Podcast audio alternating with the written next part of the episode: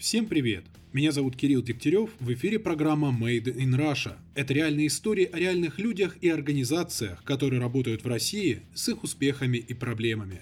Возвращаясь к теме выпуска, действительно ли так бывает, что у нас в стране люди могут получать несколько материнских капиталов на одного и того же ребенка? Да, такое бывает. В частности, есть предприятия, которые своим сотрудникам не только платят аванс и зарплату, но и оказывают дополнительные меры поддержки. Скажу сразу, тем, кто верит, будто кроме нефти и калош в России ничего не производят, а все закупают за границей, можно не слушать дальше. Иначе будет сильный разрыв шаблонов. Но все по порядку. Герой нашего сегодняшнего выпуска – СПК «Колхоз Родина». Жил-был в Ставропольском крае Виктор Дубина, который с 80-х годов работал в аграрной сфере. В его родном Новоалександровском районе в 90-е пришло упадок немало хозяйств. И вот на базе одного из них в 2001 году он воссоздал колхоз «Родина» в станице Расшиватской. Не секрет, что климат ставит аграриев в сильную зависимость от удачи, Потому было принято решение развивать переработку. Краткая справка. Площадь хозяйства 13 тысяч гектаров. Основное направление – пшеница. Также работает макаронный цех, производство соков, кондитерский цех, молочный цех и несколько других производств. Готовую продукцию хозяйство продает в собственной сети магазинов в Ставропольском крае. Но гораздо интереснее нам будет узнать, а как же там работается людям. Об этом мы спросили самого Виктора Григорьевича. Средняя заработная плата у нас у механизатора доходит вот в этом году на 2 рубля меньше, потому что прошлый урожай был поменьше чуть-чуть. Вот. Ну а так неплохая. От 60 тысяч в месяц до 80 тысяч в месяц, да, среднемесячная зарплата. Давай до миллиона рублей у механизаторов, специалистов.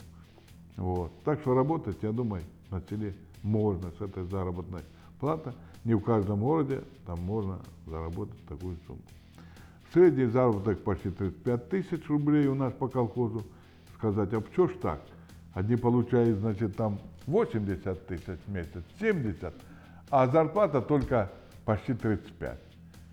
Значит, очень большой разбег в отношении структур разного характера производства сельскохозяйства. Там макаронный цех, там тепличный цех, там, значит, э, цех по переработке зерна, там кондитерский цех и все прочее. Таких цехов очень много. И у нас охранной, охранников 86 человек, а механизаторов 74. А 350 всего посчитать, это вместе с переработкой и со всем там, понимаете? Охраны мы не платим выше значит, э, МРОД. Есть МРОД, мы им достаточно платим, почему охрана у нас работает всего 10 дней, по идее. Вот, три человека, смена, отбыли 10 дней, вот 10, 20 дней дома. И 12-130 он получает. С удовольствием идет туда молодежь. Почему под в охрану? Потому что эти 20 дней он находится дома, занимается подсобным хозяйством, там, своими личными делами, может быть, ИП какой-то создает и все прочее. То есть у него есть свободное время. Молодежь тоже задействована. За каждого рожденного ребенка мы своим женщинам платим 100 тысяч рублей. Каждому пенсионеру, пайщику мы дополнение к государственной пенсии платим тысячу рублей ежемесячно.